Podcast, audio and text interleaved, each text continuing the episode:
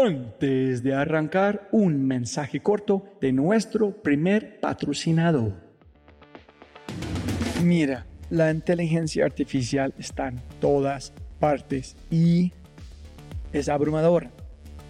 Con tantas promesas y tantas opciones es difícil escuchar la señal entre tanto ruido. Eso es exactamente por lo que estoy tan orgulloso de celebrar y compartir con ustedes Adapta. Adapta.ai. Escucha lo fácil y poderoso que es usar Adapta. Ve a adapta.ai. Crea una cuenta ingresa la información de tu sitio web, espera unos segundos mientras la inteligencia artificial de Dapta hace su magia y chum, chum, chum, tienes contenido hecho a medida para tu empresa o startup. ¿Y qué es mejor? La inteligencia artificial de Dapta sigue produciendo contenido más inteligente mientras más lo usas. Y mejor que eso, esto es solo la punta de un enorme iceberg de lo que Dapta puede hacer. Dapta es fácilmente una de mis herramientas favoritas. Es alucinante. Y solo para los oyentes de este podcast tengo un código especial que les dará el 50% de descuento durante los primeros tres meses usando Dapta. Pruébala ahora en www.dap ta.ai, data.ai. O haz clic en el link en la descripción de este podcast y aplica mi código podcast y crece tu productividad exponencialmente. Buenos días, buenas tardes, buenas noches. Otro episodio de The Fry Show. Conmigo en gringolo.com, Robbie J. Fry. que mejor puede manejar su vida es aquella que escucha su voz interior, es aquella que hace lo que le gusta y lo hace con pasión y lo hace con convencimiento, pero con estructura también, porque de nada te sirve la pasión si no tiene una estructura. ¿Te puedo contar algo? Nosotros no solamente hemos salvado 5 mil niños, sino hemos atendido 180 mil pacientes de una ciudad de un millón de habitantes y todavía no tengo un contrato con el distrito. ¿Sabes por qué? Porque la Juanfe no entra en el círculo perverso de corrupción. Y ahí todo el mundo me dijo, estás loca. Cuando me decían, no te metas por ahí, eso es un problema, vas a estar en un hospital público, tienes al sindicato horroroso, estás bajo la corrupción. Cuando me decían, no entres, yo decía, perfecto, por ahí es. Hola, hola, hola. Jóvenes amigos míos, a Catalina Escobar me la recomendó uno de mis invitados anteriores. Este invitado, que admiro demasiado, me envió un mensaje. Tienes que grabar un podcast con Catalina Escobar. Google y entenderás todo. En consecuencia, al igual que todos mis invitados, la búsqueda de Google reveló páginas y páginas de información, pero ninguno incluso se acerca a mostrar lo notable que realmente es Catalina Escobar. Por ejemplo, aquí hay una pequeña muestra de lo que ha logrado. Ella ha sido reconocido como emprendedor social de año 2015 por el Foro Económico Mundial y de Fundación Schwab. Ganó Premio Humanitario 2015 del Mundo de Niños Premio. Fue elegida como uno de los 21 líderes del siglo XXI por Mujeres News y como uno de los 10 mejores líderes de Colombia 2013. Que era uno top 10 CNN Heroes en 2012 y fue galardonada por el presidente Juan Manuel Santos con la condecoración Orden Nacional al Mérito en grado Cruz de Plata en septiembre de 2011. Este es solamente una pequeña muestra. En este podcast hablamos de los dos temas necesarios para salvar la humanidad, la pobreza real, cómo salvar vidas con 30 dólares, números, cifras, los Juan Felipistas y mucho, mucho más. Catalina Escobar no hace cosas pequeñas no suena pequeño y lo que logra es todo menos pequeño. Ella es tan buena en lo que hace que el sector público tiene miedo de sus cifras. Este podcast demanda que cualquier persona que trabaja con causas sociales replantee lo que está haciendo y reevalúe su capacidad de cambio. El cambio no viene de pedir, sino de hacer. Y finalmente, un cambio real en el sector social se origina con las mujeres, no con los hombres. Antes de este podcast, yo envié un mensaje al amigo que recomendó a Catalina Escobar sobre preguntas que podría hacer y su respuesta, déjala que cuente su historia y grabarás tu mejor podcast hasta la fecha. Y eso es exactamente lo que sucede en este episodio. Es una historia sobre la muerte, la vida, la pasión y el poder de escuchar su propia voz, que es un tema recurrente que siempre pasa en este podcast, escuchar su propia voz. Cuando terminé de grabar este episodio con Catalina Escobar, estaba vibrando con ideas y energía. Su pasión es contagiosa y su forma de pensar es mucho más cerca de Steve Jobs de cualquier filántropo. Ella es una innovadora en todos los sentidos de la palabra. Y este podcast fue una revelación para mí y estoy seguro de que lo será para ustedes también. Es un enorme placer y un honor total presentar el episodio número 49, Declarar la guerra contra la pobreza con la maravillosa Catalina Escobar.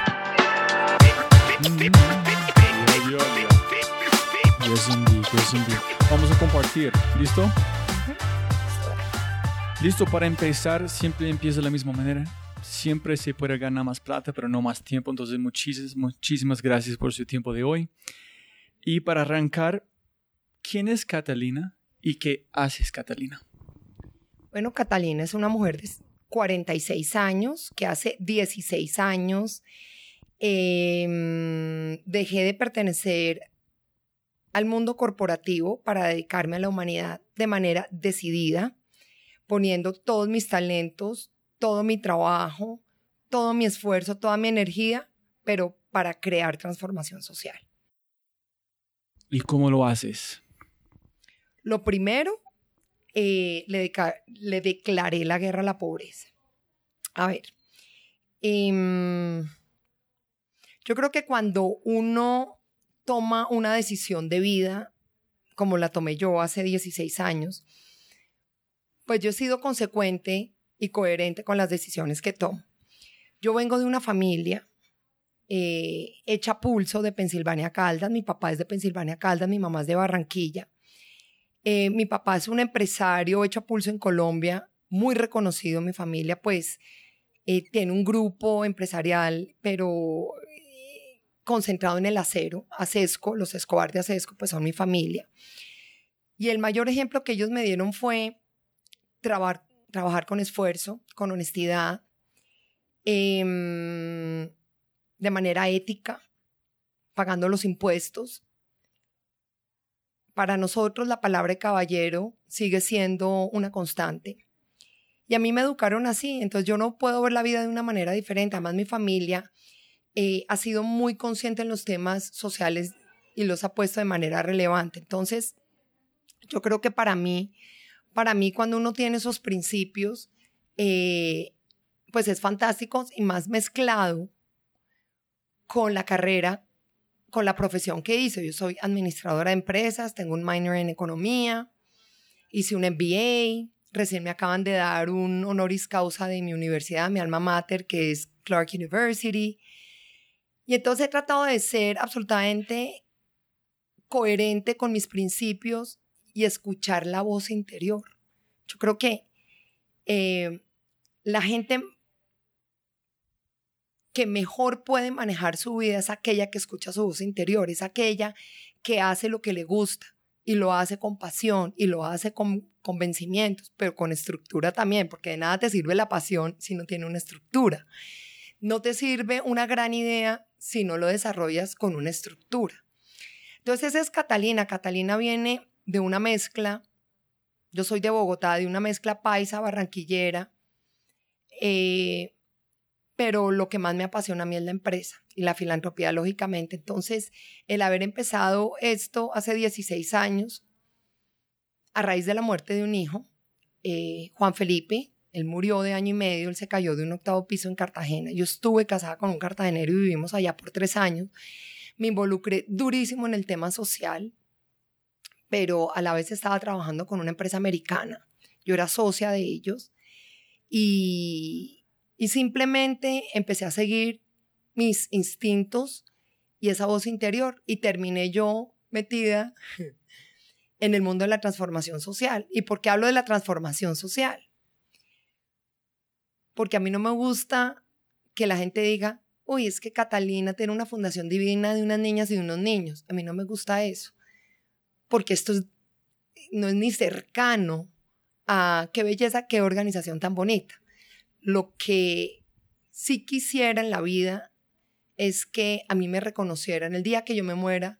Yo quiero que el país me recuerde como una mujer que dio la vida por los niños colombianos, que sacó de la pobreza a mucha gente. Y no solo en Colombia, pues ya estamos en varios países de América Latina, estamos arrancando Medellín, por ejemplo. Pero, pero esa es Catalina, o sea, Catalina es una persona llena de pasión, absolutamente convencida, me encantan los números, me encanta la estadística, yo no puedo vivir si no tengo los números porque de lo contrario no puedo medir el impacto. Y, el resultado es una mujer más feliz, yo creo, mucho más feliz. Catalina, la gente escuchando pueden leer un montón sobre vos en las noticias y casi todos dicen igual. Para unas preguntas que quiero saber que no son allá. Y cuando empezaste su fundación, fue dos razones. Uno fue para su hijo, pero también una cosa similar que pasó con vos antes de este. Si puedes compartir este. Y que quiero saber es, con este paso fue un momento que cambiase su propósito fue un momento claro, fue una transición de yo quiero hacer esto, empecé a probar, fue una cosa que yo no puedo parar, esta es mi misión de la vida. ¿Cómo fue esta transición de este momento a ese momento que tú empezaste con la idea? ¿Cuántas puertas tuviste que golpear antes de que, que vemos hoy, que es Fundación Juanfe? Porque solamente la gente dice, ah, mira qué chévere pero ¿qué pasó antes? ¿Fue duro? ¿Fue sencillo con sus contactos? ¿Cómo fue este proceso? ¿En sí fue un propósito, pasión y fue un momento claro o una chispa o fue un proceso? Yo tuve, voy a explicar las dos, las dos experiencias porque esto sí fue un antes y un después. Nosotros todos somos lo que decidimos. Eh, las decisiones que uno toma en el pasado es lo que es uno hoy en día. Sí, la primera experiencia fue, yo estaba, em, yo hacía parte de un hospital público en Cartagena. Era un trabajo voluntario. No, a ver, no era, en ese momento no había impacto. Simplemente eh, vivía en Cartagena, trabajaba con unos americanos, estaba criando a un par de bebés. Pero con este temperamento que tengo yo, quería por lo menos dos días a la semana por las tardes y yo escogí los martes y los jueves de 2 de la tarde a 5 de la tarde, simplemente hacer parte de un hospital público y prestar mis manos, porque yo tampoco ni soy médico, ni soy enfermera, no sé canalizar un bebé, no tengo ni idea, pero yo podía ser parte de algo en el cual yo pudiera contribuir y me involucré en un hospital, pero me involucré de tal manera que empecé a destapar una olla podrida, empecé a ver unas realidades tremendamente dolorosas, un hospital materno-neonatal donde eh, habían tres mujeres por cama, habían dos bebés por cuna, las ratas, las moscas, em, los joles llenos de sangre. A mí me tocó atender un parto, un expulsivo que llaman, una vez de emergencia porque no habían, no estaban los médicos, médicos de rigor ahí. Es decir, un desorden, la cosa más impresionante. Y se llegó el momento en que nos teníamos que devolver para Bogotá. Yo viví tres años en Cartagena, dos años y medio larguitos, y, viví una experiencia. Yo fui voluntario un año, más que toda la sala de neonatos, no había nada, solo eran cunas, era un desastre cero protocolos en asepsia, era un desastre. No habían equipos, los médicos tenían seis y siete meses que no les pagaban, una corrupción enorme. Em, y esa fue la realidad que me tocó vivir. Y unos días antes, una semana antes de devolvernos del todo para Bogotá, me tocó presenciar la muerte de un bebé. Ese bebé se murió conmigo y cuando yo estudié la historia clínica, eh, lo único que le hubiera podido salvar la vida a ese bebé eran 60 mil pesos de unos medicamentos que necesitaba unas horas antes. Pero el día que se murió yo tenía esa plata en el bolsillo, pero ya no podíamos hacer nada. Y cuando el bebé muere conmigo, me tocó ponerle la cara a su mamá a los 20 minutos que llegó. Y su mamá era una niña, tenía 14 años. Y eso me impactó de sobremanera. Mm, cuatro días después se muere mi hijo. Y ya estando en Bogotá, tomé la decisión en un restaurante que fuimos la familia a cenar. Y parte de la cuenta, lo que había comido mi marido en ese momento y mi hijo mayor y yo sumaban los 60 mil pesos. Y rompí en llanto y ahí fue cuando tomé la decisión. Dije, pues, ¿para qué, para qué estoy yo trabajando tanta, tanta universidad? Eh, haber vivido en Estados Unidos, en Japón, en Europa y dele y dele, pues sí, en realidad si mis talentos no estaban al servicio de la humanidad de manera decidida, pues yo ya no estaba cómoda. Es que yo ya no estaba cómoda, yo no me sentía bien. Yo no podía ocultar mi descontento con lo que estaba pasando. Y esos fueron los dos episodios. Y quiero decirte que fue el antes y el después, no hubo transición. Eso fue definitivo. Yo tomé la decisión en un restaurante y al otro día llamé a mis jefes y les dije, muchas gracias, quiero vender mis acciones, no quiero trabajar más con ustedes. Y mis jefes americanos me dijeron, tómate el tiempo, tómate cuatro meses, vete. Les dije, ustedes no entienden. Ustedes no entienden que tengo algo en mi corazón que me dice que yo tengo que tomar esta decisión. Pero si la reacción fue tan fuerte, puedes identificar como la, los pensamientos que está pasando entre este momento que este, listo, tengo que hacer este, no me importa, o solamente fue una cosa que no puedo explicar, solamente tan intrínseco, tan adentro, tan primitivo que es, no sé, las cosas que no pueden poner en las palabras. Ambas, yo creo que había algo, algo adentro que me decía que eso lo tenía que hacer. Y además con un enorme, yo no sé, era un, un, un, no tenía vuelta atrás. Me lo pedía el alma me lo pedía, el corazón me lo pedía. Y el no hacerlo iba a ser infiel a mí misma. El no hacerlo no me iba a dejar vivir el resto de la vida con paz interior, digamos. Yo cuando tomé la decisión sentí como un descanso, pero recuerdo muy bien que cuando tomé la decisión en ese restaurante que estaba con la familia, sabía que iba a ser tremendamente difícil porque yo me conozco. Yo no soy una mujer de hacer las cosas de aguas tibias. A mí todo me ha gustado hacerlo en grande. Todo. O sea, toda la vida he sido así. Desde pequeña. En el colegio, Dios mío, era la del comité financiero del anuario, era la coach de voleibol, era la alumna distinguida. O sea, siempre he vivido haciendo varias cosas al tiempo siempre me ha gustado, o sea, no sé, siempre me ha gustado desempeñarme bien. Y era buen estudiante, es decir, eh, yo creo que la vida y el mundo y papá Dios me preparó para este gran reto. Ahora, mm, yo sabía que iba a ser dificilísimo, porque te estoy hablando del año 2000. Yo tenía prácticamente 29, 30 años. Y, y yo sabía que el sector social colombiano era únicamente caridad. O sea, las fundaciones en campo eran manejadas por viudas, por curas, y, había unas fundaciones empresariales muy corporativas, pero no había un puente, o sea, no había un, un management y un, y un verdadero manejo de una entidad sin ánimo de lucro con impacto, con medición. Entonces, por un lado decía, Dios mío, vamos a ser pioneros voy a ser pionera, porque de la única manera que yo entiendo las cosas es a través de mi profesión. O sea, si yo fuera psicóloga, la miro con los ojos de una psicóloga, pero yo solo tengo los ojos de una empresaria y eso es lo que a mí me gusta. Entonces yo sabía que tenía que montar una empresa y montar una empresa, pero para impactar la sociedad. Ahora, me pasó una cosa muy impresionante y es que el primer año, mira, Juanfe muere en octubre del año 2000, pero la Juanfe comienza operación en febrero del año 2002. O sea, yo me demoré un año, un año, y a mí no me gusta improvisar. O sea, yo tuve que estudiar, estudié el sector. ¿Cómo, cómo hace una persona para montar una empresa? Pues tiene que estar en un estudio de sector, tiene que ver los nichos, tiene que ver las competencias. Igual me pasó. Año 2000 fueron los objetivos de desarrollo de milenio. Esa se convirtió en mi industria, como la industria, como el sector financiero, el sector de hidrocarburos, pues esto es una industria, se llama el tercer sector, el sector social.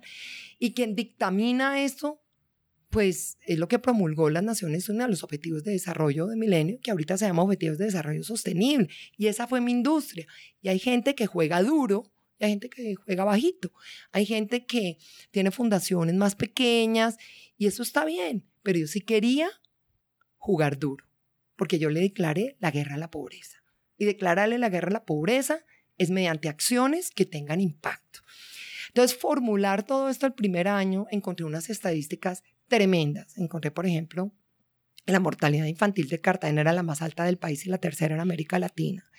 Encontré que Cartagena en menos de una década duplicó su población porque fue la ciudad de la segunda ciudad de mayor recepción de desplazados. Encontré, por ejemplo, que el 68% de la población está bajo los niveles de pobreza. Y yo decía, ¿por dónde agarro este toro? Y dije, tengo que comenzar por el principio. Y para mí era lógico meterme en el tema de mortalidad infantil. No sé si era por el tema de mi hijo, pero pues yo como que ya tenía un tema con un hospital público. Y cuando estudié las estadísticas, la inmensa mayoría de la mortalidad infantil en Cartagena estaba en los recién nacidos. Es lo que se llama las muertes perinatales. Dije, ¿dónde se mueren estos niños? Era en el hospital donde yo estaba porque ahí nacen la mitad de los niños de la ciudad. O sea, ya tenía o sea, para mí ya por lo menos, además, esto no lo hice yo sola.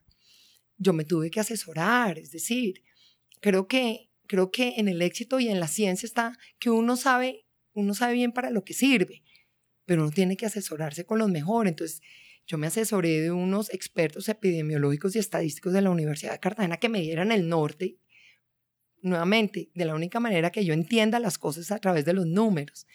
Entonces, para mí fue claro empezar por ahí. Tengo mil preguntas sobre este, pero Juan Manuel Barrientos del Cielo estaba en este podcast y está hablando de su fundación y su familia vivió a través de mucha violencia, ese tipo de cosas. Su familia están ayudando a gente por mucho tiempo y entonces él siempre está en su mente, tuvo este, a través de su familia, esta mentalidad de ayudar gente. Se parece que tú, cuando tú llegaste al hospital la primera vez, ¿por qué fue su propósito o razón empezar a ayudar.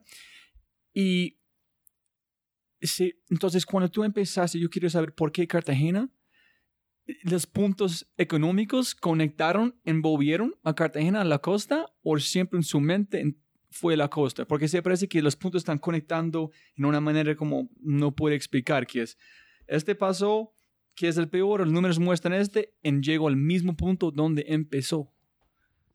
Primero que todo, yo estaba viviendo en Cartagena y estuve casada con un cartagenero. Y tuvimos que vivir allá. Y a mí me sorprendió la pobreza. a mí me incomodaba estar en, un lujo como Boca Grande y, y al tiempo el 68% de la población en la miseria. Eso a mí me incomodaba, no podía, no podía, pues por lo que te dije, y desde niña, desde niña yo siempre he estado muy vinculada a la filantropía a través de mi familia, entonces como que, como que a mí me incomodaba. La razón por la cual empecé en el hospital es porque cuando ya mis dos hijos habían nacido, Juan Felipe nació en Cartagena y murió en Cartagena. Eh, tú sabes que yo tengo una cosa en mi vida y es que si yo tengo ropa en mi casa que no uso por seis meses es porque no me pertenece. Le pertenece a otra persona. Lo mismo pasó acá. Mis hijos empezaron a dejar ropita porque fueron creciendo. Y yo llamé al pediatra de mis hijos y les dije, ¿dónde puedo dejar esto? Esta ropita, digamos. Me dijo, vaya a maternidad Rafael Calvo. Y yo fui y dejé eso allá y no me volví a ir nunca más. Entonces, eso fue como el punto. Pero lo, lo más increíble de conectar esto, estos temas, y quiero continuar con la historia, es que eh, yo duré un año en maternidad Rafael Calvo sin saber que la mortalidad infantil estaba ahí. Estaba ahí. Porque ahí, imagínate, es que la cosa es muy simple. La mortalidad infantil en Cartagena era 51 muertes por mil nacidos, mientras la media nacional era de 23, o sea, duplicaba. Y en maternidad Rafael Calvo era 65 muertes por mil nacidos. Ahí morían entre 740 y 780 bebés por año. O sea, 2.3 bebés al día.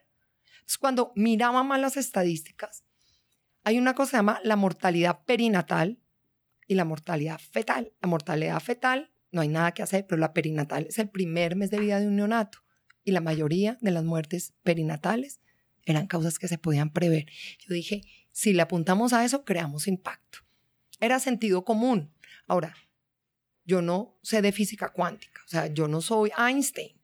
Simplemente una persona que le puso lógica, le puso trabajo, le puso las ideas, pero no solo eso, porque hay que poner a funcionar las ideas. Eh, nosotros montamos un modelo, una unidad de cuidados intensivos neonatales con todos los protocolos. Ahora. ¿Cómo llegaste allá? ¿Cómo fue el proceso? Me imagino que solamente está imaginando, yo leí un poquito cuando empezaste que no fue, hola, soy Caterina, te acuerdas, soy grande en ese mundo, yo quiero como hablar más de Fundación Listo, aquí es la plata. Me imagino que mucho del mundo pensé, tú eres loca, este nunca no va a funcionar, nadie va a ayudar a esos niños de pobres, pobreza es pobreza en Colombia y no puedes cambiarlo. Pero como, ¿cuánto tiempo demoró para empezar a tener bastante ritmo, movimiento que sabes? Estoy empezando, estoy empezando a tener un impacto, yo puedo ver el luz en el túnel. Yo me hice una pregunta y dije, ¿qué hospital en este hemisferio tiene la menor mortalidad perinatal? Y estaba en Anaheim, en California. Y yo me fui, me fui cuatro días. Llamé, buenas, ¿cómo le va? Me llamo Catalina Escobar, tengo una idea, pasado mañana les llego. Y les llegué. Y estudié. Y era el modelo más increíble, pero el más obvio. Imagínate, equipos de alta tecnología, staff médico de muy alto nivel, protocolos médicos que los encuentras en Google, pero un sistema que te pague las cuentas. Yo dije, de esos cuatro me llevo tres. ¿Y no empatía y amor? Obvio, obvio, obvio. Pero tú sin tecnología no puedes. Sin profesionales médicos tampoco. Si no hay protocolos médicos, menos. Y si no hay un sistema que te cobra las cuentas, pues tampoco. El amor estaba, pero el amor no es suficiente. Entonces tú tienes que echar a andar todas estas, todas estas cosas. Y claro, eh, cuando ya tenía, digamos, el plan de negocio de montar la unidad de cuidados intensivos más moderna de la costa caribe colombiana, vaya Catalina a pedir la plata. Y ahí todo el mundo me dijo, estás loca. Cuando me decían, no te metas por ahí, eso es un problema, vas a estar en un hospital público, tienes al sindicato horroroso, estás bajo la corrupción. Cuando me decían, no entres, yo decía, perfecto, por ahí es. Cuando me decían, es que hazlo más sencillo, más fácil, más, yo decía, es que no es por ahí, porque es que cuando uno le declara la guerra a la pobreza, lo hace de verdad. No es tomando del pelo y no es ir por, la, por el lado ancho, sino por el lado angosto. Es decir, y claro, fue muy difícil, sin ninguna duda. Pero esto era un tema de todos los días, levantarme absolutamente convencida. Yo ya tenía las estadísticas, yo sabía que por ahí era, pero con la estructura.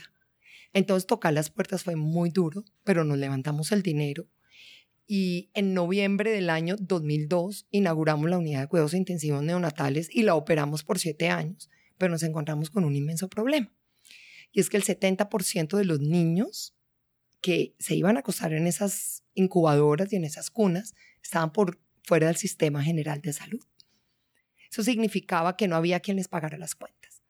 Y ahí fue cuando nuevamente dije, esos son los niños que tienen que usar la unidad, porque son los más pobres y los más vulnerables. Es que para mí de primero están los pobres. Los que son menos pobres no me interesa, a mí me interesa son los más pobres. Entonces fue cuando me senté, ¿ves por qué sirven los números? Me senté con los médicos y les dije, ¿cuánto cuesta un día de una unidad de cuidados intensivos? Me dijo, Catalina, un día de una unidad de cuidados intensivos en promedio cuesta de 2 a 3 millones de pesos diarios. Y le dije, así, ¿por qué? Me dijeron, porque los equipos, el personal, los neonatólogos, o sea, esto, esto es una cosa. Y les dije, no, ustedes están, ustedes están fumándose la verde, porque, oigan, primero que todo, quien puso los equipos acá fue la Juanfe. Entonces no vamos a cobrar por los equipos ni por la tecnología que hay aquí, porque lo pusimos nosotros. Número dos, ustedes ya están acá. Les paguen o no el sueldo, ya están acá. Número tres, que se pague agua, luz, teléfono, servicios, me tiene sin cuidado porque se tienen que pagar, estén los bebés o no estén los bebés. ¿Cuál es el costo promedio ponderado salvar a un paciente? Un tratamiento directo. ¿Sabes cuánto dio? En promedio 450 mil pesos por paciente. Y yo dije, perfecto, esa plata me la consigo. No diaria, por paciente, por tratamiento, promedio ponderado. Y ahí empezamos a hacer, además yo no, yo no hago, yo no voy y pido plata, eso no se hace así. El ir a pedir plata no es, ay, es que mira, pobrecito los niñitos, qué pecadito. No, señor. Yo le hablo a los empresarios en su idioma, en su, en su manera de pensar. ¿Ves? Números. Yo al empresario le digo, ay, es que los niñitos, no le digo, es que tú con 450 mil pesos te haces responsable. No es de que me ayudes, ya eres responsable. Qué pena. Me dicen 450 mil, me dicen, no, yo te voy a dar 5 millones de pesos y me reportas. Además, desde el día número uno, si hay algo en que la Juanfe ha sido experto, es en los informes de gestión. Impecables, impecables. Y en pocas palabras, le empezamos a inyectar capital, capital, y eso empezamos de él, saque niños, saque niños, saque niños. Y en los primeros siete años de operación, la Juanfe le bajó la mortalidad infantil total a la ciudad en un 81%, certificado, estudiado. Pero entonces me gané otro problema. Empecé a tener una cantidad de enemigos políticos, porque esto empezó a alertar a las instituciones públicas. Al Ministerio de Salud dijeron, hola, un momento, ¿qué está pasando en Cartagena? Si de un año a otro bajamos la mortalidad en el hospital en un 35%, y teníamos la Universidad de Cartagena y midiendo impacto, midiendo impacto. Obviamente, pues las instituciones públicas y las autoridades empezaron a ir donde los alcaldes, donde los gobernadores, diciendo qué fue lo que pasó aquí. Y cuando vieron que no hacía nada, sino lo hizo la institución, de repente ellos empezaron a hacer el ridículo. Pero, güey, ese es para mí es una cosa demasiado colombiano y no gringo. Si este pasa en los Estados Unidos, todo el mundo va a venir y mira cómo podemos duplicar. En tu salvando vidas de niños que son colombianos, que van a pagar impuestos, que van a generar ingresos por este país y la gente está generando una alerta? ¿Cómo así? Porque es corrupción. Eso se llama corrupción. Corrupción de salvar vidas. No les importa. Es que no les importa. ¿Te puedo contar algo? Nosotros no solamente hemos salvado 5 mil niños, sino hemos atendido 180 mil pacientes de una ciudad de un millón de habitantes y todavía no tengo un contrato con el distrito. ¿Sabes por qué? Porque la Juanfe no entra en el círculo perverso de corrupción. Entonces yo tampoco fui allá a hacer amigos, discúlpame, yo fui a hacer un trabajo. Y es que en medio de la corrupción, es que, ¿sabes una cosa? Si tú haces esto en Estados Unidos te va divinamente, pero es que yo soy una emprendedora social y estoy acostumbrada a que todo lo tengo en contra, incluyendo la corrupción. Entonces, lo que, la Juanfe hizo en impacto social en primera medida fue impresionante. Pero mira lo que pasó. El primer año fue fantástico, el segundo, ya el segundo yo decía, no estamos haciendo esto bien. Porque esto de salvar niños no me parece, creo que no estamos yendo a la fuente del problema, porque la fuente del problema no son los niños, sino sus mamás. Cuando nos dimos cuenta, el 30% de las mujeres que daban a luz en Cartagena eran niñas. Y yo dije, por ahí es. Entonces, claro, por un lado, empezamos a hacer un impacto social importante en el tema de mortalidad infantil, pero yo quería montar un modelo. Es que Catalina Escobar no queda contenta si no lo hace bien del todo. Entonces yo decía, quiero un modelo que fuera sostenible, replicable, escalable y que rompiera ciclos de pobreza. O sea, nada más y nada menos. Pero dije, no me importa, me puedo demorar, pero tenemos que sacar el modelo. Y evidentemente nos demoramos mucho tiempo, nos demoramos como siete años. Entonces empezamos un modelo eh, a captar niñas embarazadas. Y empezamos primero en los colegios públicos a evitar que se embarazaran y resulta que se van a embarazar. Se van a embarazar porque son niñas que vienen, sus mamás, abuelas y bisabuelas fueron madres adolescentes. Y para eso el quedar embarazada es el menor de los problemas. Pero empezamos a recibir niñas de pandillas, abusadas sexualmente, que han estado en las drogas, que se han querido suicidar, que han estado de prostitución. Es decir, pero nos valemos del embarazo adolescente. Entonces, claro, y como soy emprendedora social, sé a dónde quiero llegar, pero en el camino tengo que averiguarlo. Porque yo soy una persona y la Juanfe es una organización que ha sido un referente y que estamos rompiendo status quo. Nuevamente, cuando todo el mundo me decía, Cata, no te metas por ahí, yo decía, perfecto, es que por aquí es. Es que por aquí es. Y somos muy persistentes. ¿Y sabes cómo nos llamamos? Los Juanfelipistas. Y los Juanfelipistas somos una raza tremendamente diferente a la raza humana. somos persistentes, nos fascinan los resultados, el impacto social medido, la transformación social. O sea, esto no es de ayudar a unas niñas, esto no me, es que a mí no me interesa ayudar a unas niñas ni a unos niños. La bobada, y voy a decir una cosa, la pendejada no me interesa. Entonces, sí, que es más difícil, que es más complicado, que es más duro, sin ninguna duda. Pero creo que ha merecido la pena. Entonces, el modelo de romper ciclos de pobreza a través del tema de madres adolescentes le dio vida a una cosa muy importante. Desde el año 2000 que empecé yo con este cuento, la evidencia global empezó a crecer. Los mayores estudios de pobreza, de crecimiento económico. Además, yo llevo 16 años estudiando economía del desarrollo es que no soy la directora de una fundación, esto es un modelo económico, yo soy muy seria en esto. Y empezamos a ver la enorme evidencia que dice, invierte en mujeres y en niñas. Yo he estado en el Foro Económico Mundial, en la Asamblea de Naciones Unidas, en reuniones con el Banco Mundial, o sea, todo lo que tú te alcanzas a imaginar. Y hay dos temas absolutamente críticos en el mundo que es lo que nos hacen sostenibles. Uno, acabamos con el planeta, environment acabamos con el planeta. Tenemos que reversar muchas cosas. Y número dos, mujeres y niñas. Y no es, y no es, todo el mundo habla del empoderamiento. A ver, sean serios, vaya y empodere a ver lo difícil que es. Todo el mundo habla de equidad de género. Uy, sí, es que las empresas, yo soy una empresa que me parece importante la equidad de género y que, no, no, no, ponga el 50% de, sus mujeres, de, de su junta directiva en ser mujeres. O sea, hágalo, ¿no? O sea, eh, voy a decir aquí en el podcast, me da mucha pena, but don't bullshit me. ¿Entiendes? No, yo no me como a cuento nada. Nada, a mí no me meten los dedos en la boca. Entonces, claro, empezamos a hacer un referente muy importante, además, porque el embarazo adolescente, hay una evidencia enorme. El embarazo adolescente es lo que más perpetúa la pobreza en nuestros países. Corrupción y embarazo adolescente. No lo digo yo, lo dice Alicia Bárcena. Lo dice un interesante hombre, que además lo admiro, lo quiero mucho, que se llama Sir Mark Mallow Brown. Él fue el presidente del Banco Mundial. Y nos hemos encontrado en eventos. Y él fue el appointee de Kofi Annan. O sea, estamos hablando de quien sabe de eso, más un hombre muy sencillo y fantástico.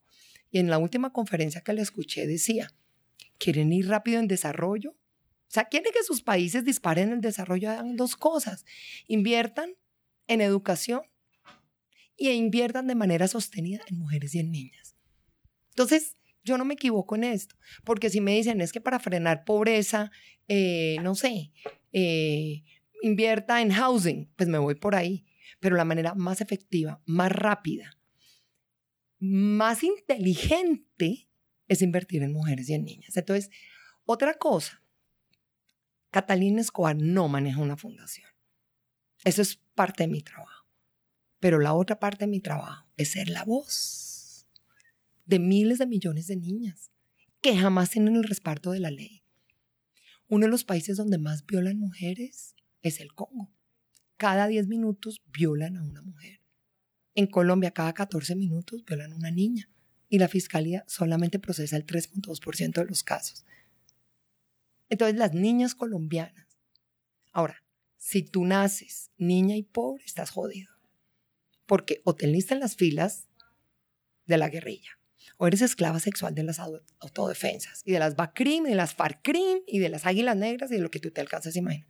O eres madre adolescente, o eres víctima de violencia, o sufres desnutrición, o todas las anteriores. O sea, nace niña y nace pobre y estás jodido.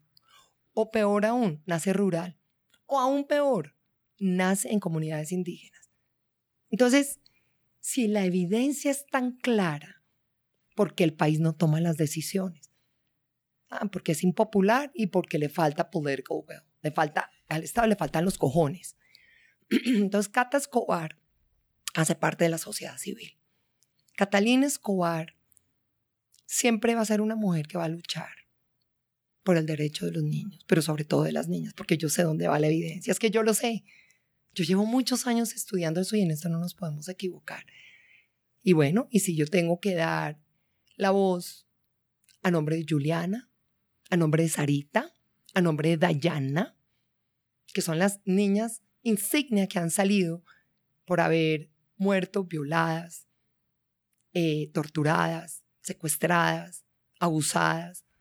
Lo voy a seguir haciendo en nombre del resto de las niñas. La Juanfe, eh, las madres adolescentes que nos llegan, el menor del problema es que estén embarazadas. Yo creo que la gente no entiende cuando nos ha tocado trabajar niñas con una cosa que se llama el síndrome postraumático, cuando han sido violadas.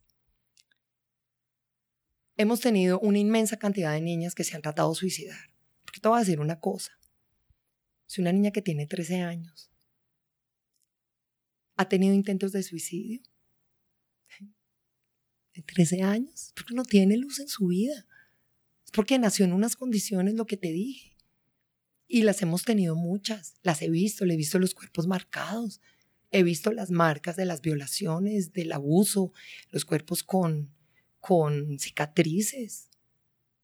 Y el país no la respalda. ¿Tú sabes lo que me dijo una niña? Y me lo dicen varias, pero ¿sabes lo que me dijo una niña, señor Cata? Yo no tengo un país que me respalde, yo no pertenezco a este país. La ley no me cubre. Cuando es lo más importante. Si ya sabemos la evidencia, ¿por qué no las protegemos? ¿Por qué no metemos a los, hombres en la cárcel? Hay un tema ahí muy complicado que yo ya sé por dónde va. Pero que la, la ley eh, sea tan ineficiente y tan paquidérmica, yo sé que sea, pues, ¿cuál es el fondo de eso? Yo tengo tres preguntas montadas en este. Uno es, me gustaría si puedes poner un poquito más en contexto la pobreza en Colombia y cómo son estas niñas entrando a este hospital o son clínica. El complejo social. El complejo social incluye un, un centro médico. Porque yo me acuerdo perfectamente cuando yo fui a La Guajira para montar una cosa con la patrulla de Colombia, una brigada. En, en yo vi un niño que tenía cuatro años que yo pienso que la promedio es como un poquito menos un metro. En ese niño tenía como, no sé, fue, como el tamaño de un bebé, eh, de cuatro. Entonces, antes de ver este, fue imposible entender qué es pobreza. Antes de este, entonces, la gente escuchando, ni siquiera como colombianos pueden entender si no lo es. En yo vi en todos los artículos hay números, pero los números no explican qué es pobreza real. Entonces, ¿qué es pobreza? De ¿Qué has visto? Y lo otro, después de explicar este, me encantaría saber qué es. Yo estoy pensando, después de lo que han dicho, es, ok, mira, tú eres una niña, no has vivido su vida, estás embarazada. Para un hombre, cuando no tiene que hacer nada, la madre tiene que hacer todo, para hombre nada pasa, pero para niño la mujer es como un salto cuántico. Tú, tú eres, no es madre, eres madre. La vida cambia, nunca es como van a ser igual, pero un hombre no pasa en este. Entonces, ¿qué impacto tiene este como poner en contexto otra vez? Y finalmente es, ¿dónde lo ves el problema? ¿Es educación? ¿Es ambiente? ¿Dónde, dónde si puedes identificar qué es la, la catalizadora por este problema de embarazar? ¿Es cultura, educación este? Lo primero, em, el tema de pobreza. Una tercera parte de la población de Colombia es pobre. Eh, con mucho respeto, pero a mí me parece el chiste más mal echado de cómo se mide la pobreza en Colombia. Te voy a explicar. Hay dos, temas, hay dos fuentes de cómo debes medir. Uno, lo que se llama la pobreza monetaria y otro que se llama la pobreza multidimensional. La pobreza monetaria es acerca de los ingresos de una persona. Entonces, fíjate, verás. En Colombia se dice que una persona que gana 875.600 pesos es considerado pobre, pero el que gana 876.000 pesos ya no. Y resulta que se trata del mismo pobre. A mí no me vengan a decir que el que gana 900.000 pesos, digamos, no está en la pobreza. Porque es que tiene su mujer y tiene cuatro hijos, a ver pues cuánto le va a costar sostener a su mujer y a sus hijos con 800 mil pesos. Entonces me parece pésimo. Pésimo, pésimo.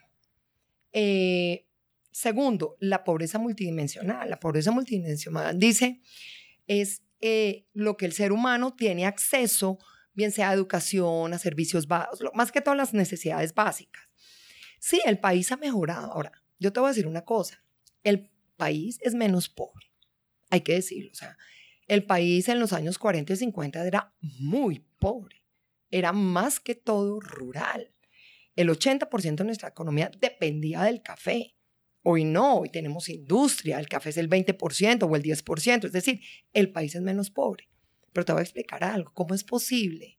¿Cómo es posible que Colombia hoy está dentro de los 10 países más inequitativos del mundo? Yo me siento muy avergonzada por eso. Cuando me dicen, uy, es que Colombia va espectacular, les digo, venga, les cuento las cifras. Dicen, ¿cómo? Le digo, sí, señor. Eso es lo primero que te quiero decir de la pobreza. En cuanto al tema que dices tú del embarazo adolescente, es el tema de los hombres, evidentemente, el país le ha fallado a las niñas colombianas. El país le ha fallado a los pobres. Le ha fallado en educación. Le ha fallado en hacerle valer sus derechos. Y este es el resultado que tenemos. Nosotros somos por lo que hacemos. El país es por lo que hace. Y estamos recibiendo una sociedad en este estado de descomposición porque hemos dejado de hacer cosas antes. Mira, evidentemente es falta de educación. Y no solo educación, me refiero a la parte escolar, es inversión, es inversión social. Te voy a explicar algo. Para que una niña no quede embarazada, evitar el primer embarazo, tiene que suceder varias cosas. Primero, el país tiene que ser unas políticas públicas enfocadas a esto. Tiene que haber una oferta pública que cubra la necesidad. Te voy a poner ciertos ejemplos. Las niñas que atiende la Juanfe viven en unos barrios, en unas casitas, en unas casuchas, donde pueden ser 15, 16 personas en dos cuartos. Son niñas que en un solo cuarto viven, sí, 6, 7, 8 personas. Ven la sexualidad. Ahí las empiezan a toquetear desde chiquitas. Entonces ni siquiera tienen acceso a una vivienda digna. Dos, es muy doloroso ver que el país tiene un déficit de escuelas públicas. Yo en algún momento le estuve escuchando a un candidato presidencial que el país tiene un déficit de 300 mil colegios. ¿Cómo es posible que los niños en Cartagena solamente vayan al colegio dos horas? El peor enemigo de las pandillas, el peor enemigo del embarazo de adolescentes es el ocio más manejado. Es que la gente no, los muchachos no tienen en qué ocuparse. Y hay un fenómeno en América Latina que se llama los ninis, ni estudia ni trabaja. Y es a partir de los 17 años como hasta los 25 años. Entonces, son muchachos que le cuesta mucho al país, que se sientan en la base de la pirámide, no estudian, no trabajan, no producen, pero son una carga. Entonces, si el Estado no hace las inversiones de rigor, y en educación, obviamente, es que los derechos de los niños y las mujeres se respetan. Y hay un tema cultural muy complicado en Colombia el país sigue siendo tremendamente machista. La costa caribe colombiana tremendamente machista, en la costa caribe y en la costa pacífica. Entonces, eh, esto no lo, no, no, mira, la Juanfe porque ataca solamente el tema de mujer. No quiere decir que no involucremos a sus parejas, pero es que, nuevamente, me voy a la evidencia. Yo tengo recursos limitados. Y los recursos los focalizamos donde realmente los necesitemos, y es vía mujeres y niñas, vía adolescentes. Y ahí nos está funcionando. Ay, que es que los hombres, bueno, que ojalá nazca otra fundación que trabaje los muchachos, pues a ver. Pero tampoco me puedo encargar de eso.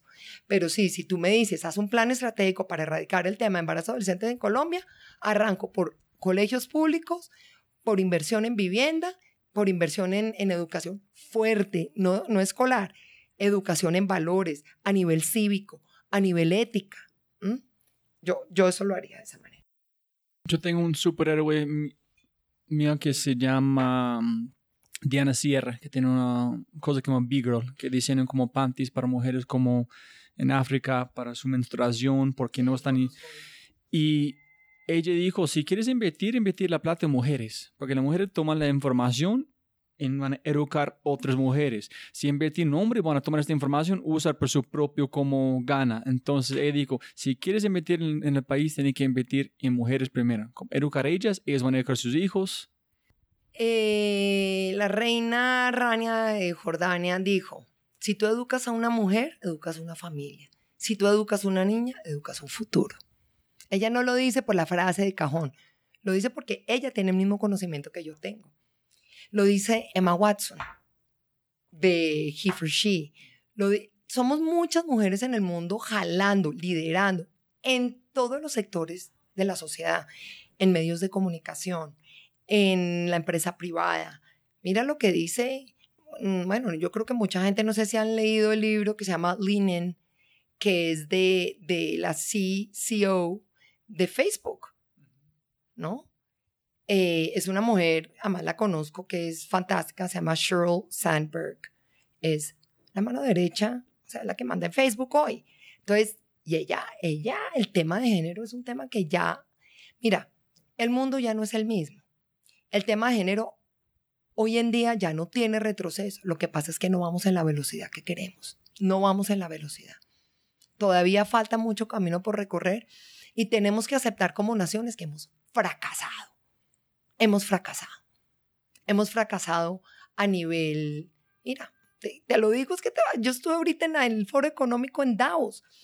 Eh, el 1% de la población tiene el 85% de la fortuna global.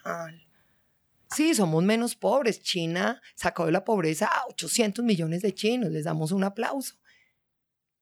Pero los hombres más ricos del mundo tienen el 85% de la fortuna del mundo las guerras también, Alepo. No, no, es decir, hay unos problemas de rigor que tenemos que, pero cuando tú metes a las mujeres en el gobierno, cuando metes a las mujeres en el parlamento, cuando pones a mujeres CEOs, cuando pones mujeres en las juntas directivas, cuando tú pagas equitativamente a una mujer en el mismo cargo que un hombre de manera equitativa, ¿no?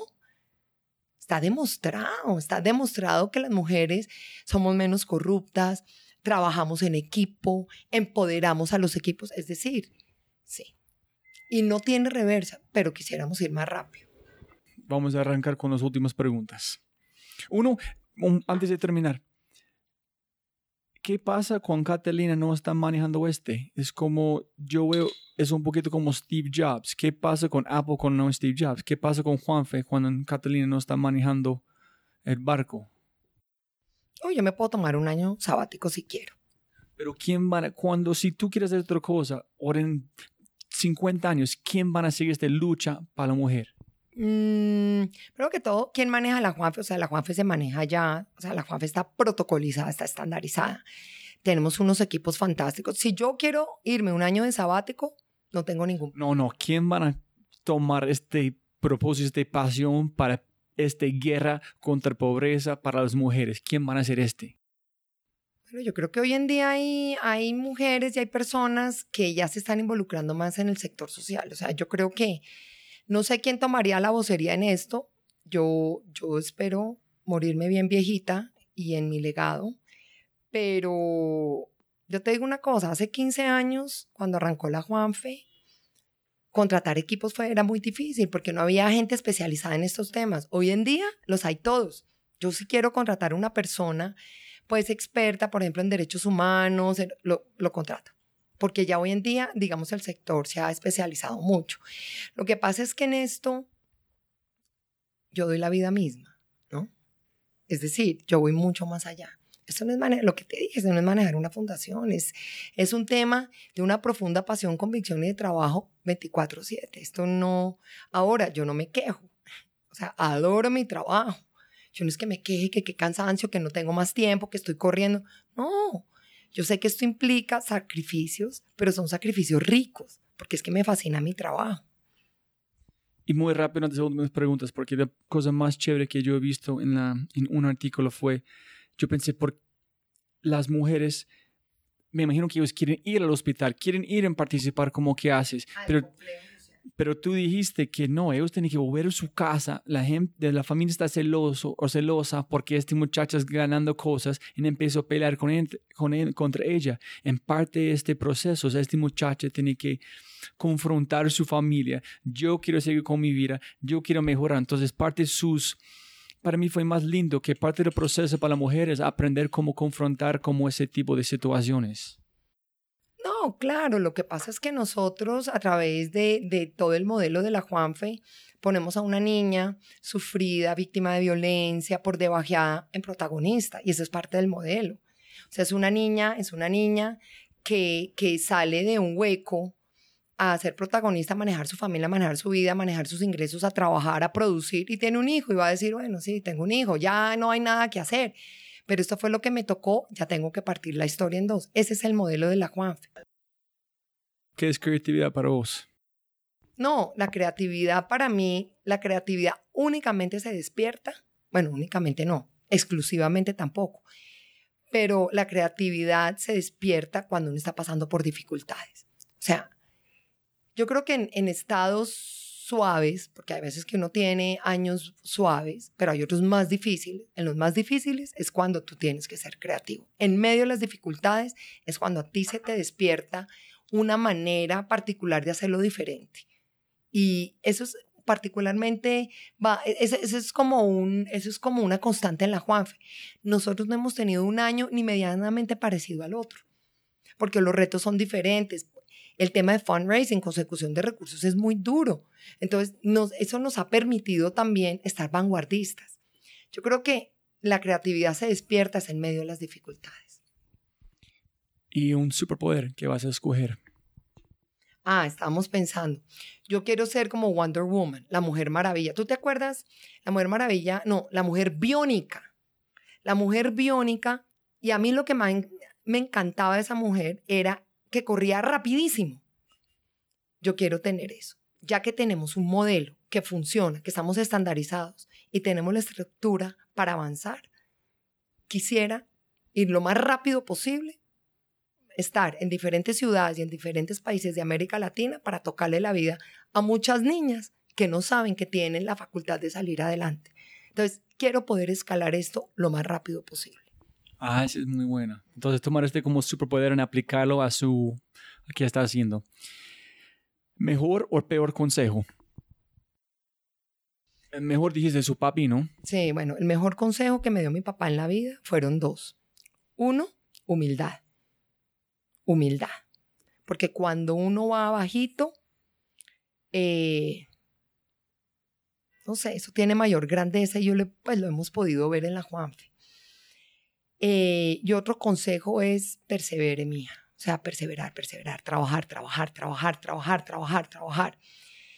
Y el peor, y el, ese fue el mejor consejo. Y el peor consejo que me dieron a mí fue, no vaya por ahí. Cuando me decían, no vaya por ahí, justamente iba por ahí. ¿Y el trabajar, trabajar, trabajar es perseverancia o es disciplina? Las dos. Yo no creo en la gente demasiado inteligente te digo la verdad. Yo, yo respeto a la persona que es ética, que se levanta temprano, que es constante, que trabaje con disciplina, que empodere a su equipo, que sea buen jefe y trabajar duro. Es que, ¿sabes una cosa?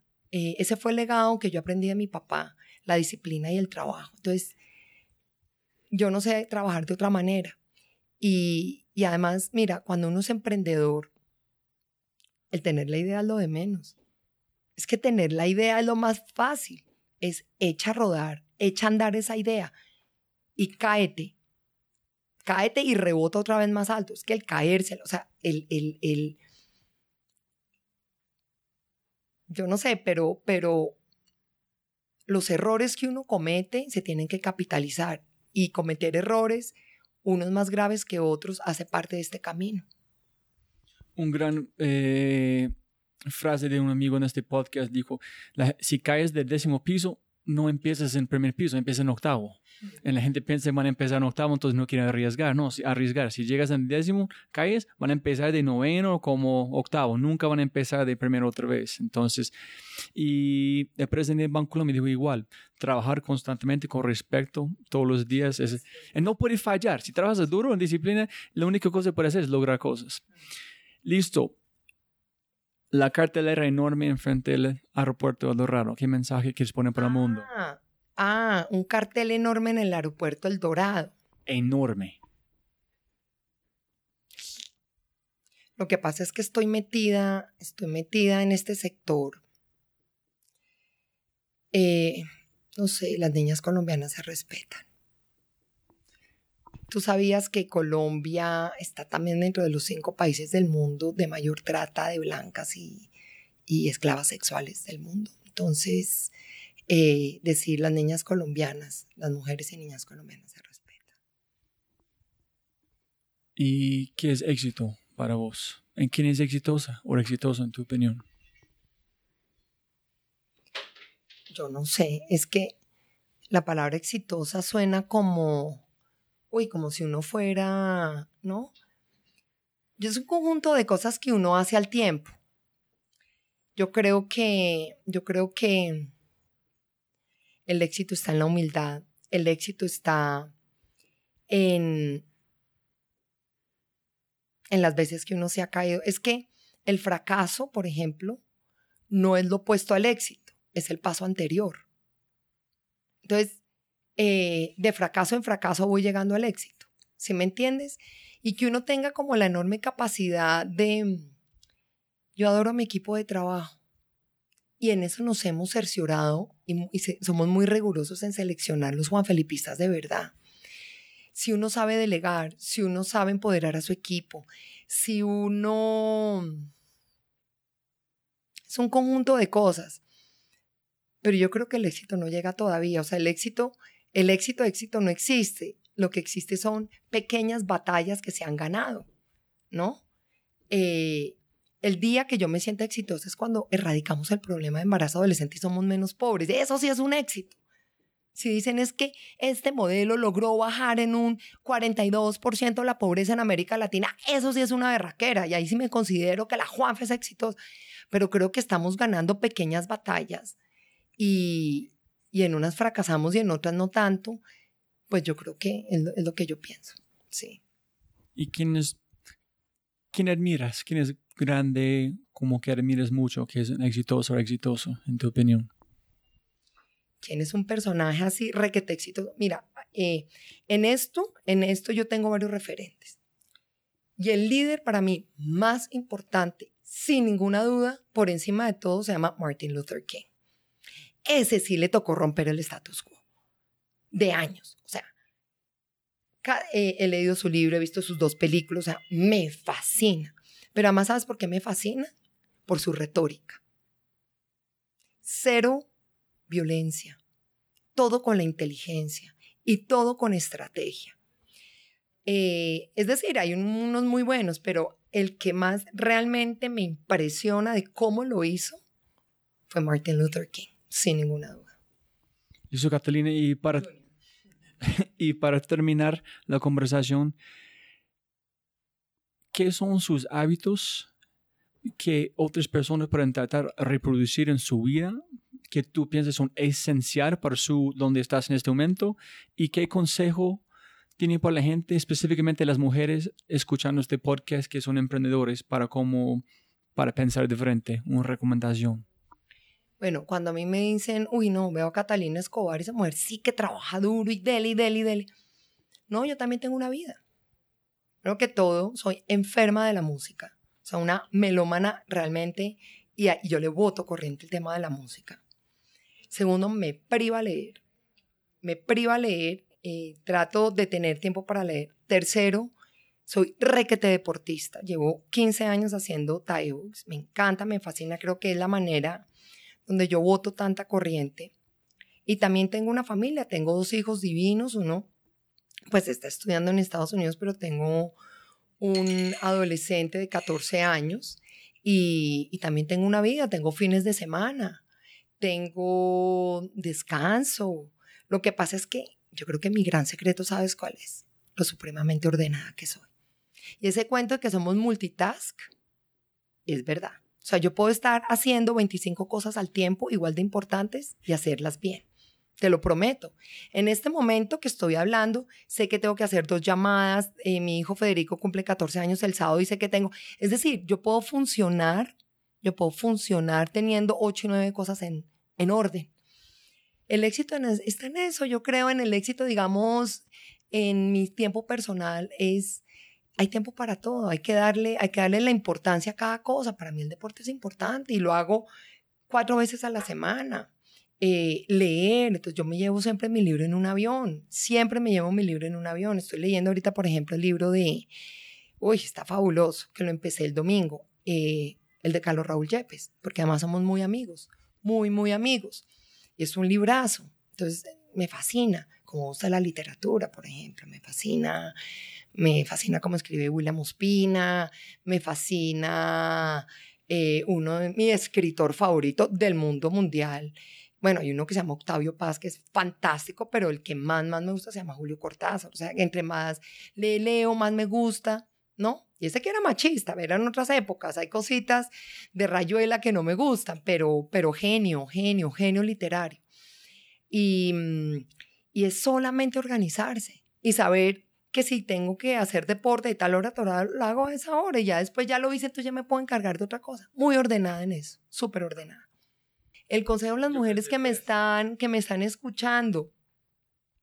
Pues nada, créanse el cuento, créanse el Disneylandia, créanse el glamour de esto. Es decir, las mujeres tenemos un poder inmenso de transformar. Eh, estudien y lean y, vean que sí es posible. Es decir, eh, yo no dudo de las capacidades innatas de, de, la mujer en superar los problemas, solo que se tienen que creer el cuento y ponerse las pilas, diría yo.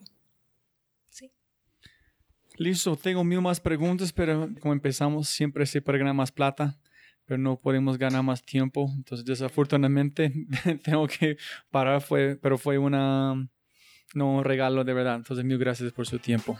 Pues gracias por la invitación. A la orden siempre.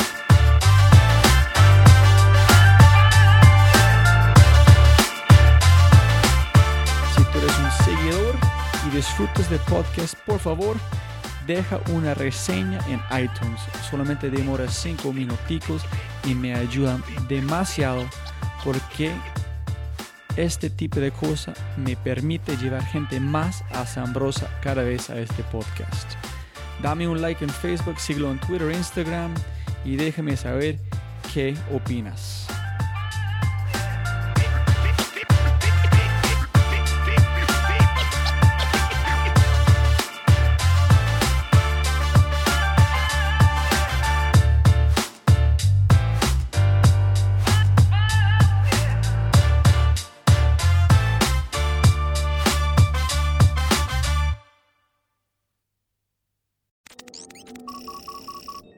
Como siempre, siempre puedes ganar más plata, pero no más tiempo. Muchas gracias por escuchar. Antes de terminar, unas cosas importantes para preguntar y mencionar. Número uno, deja una calificación en Spotify. Ya, ya, déjala. Literalmente toma segundos y como yo mencioné, el impacto es enorme. Además, estarás garantizado de sentirte increíble el resto del día. También estamos produciendo todo el contenido en YouTube. El canal es espectacular. Tengo mi newsletter Conejo Blanco, las notas del podcast y los enlaces, las transcripciones. Nuestro otro podcast, Matamos Preguntas, escúchalo. Y más se puede encontrar en thefryshow.com. Y si quieres enviarme un mensaje o patrocinar el podcast, puedes enviarme un mensaje usando cualquiera de mis redes sociales con mi nombre a Robbie J. Gracias, abrazo grande y sigue escuchando.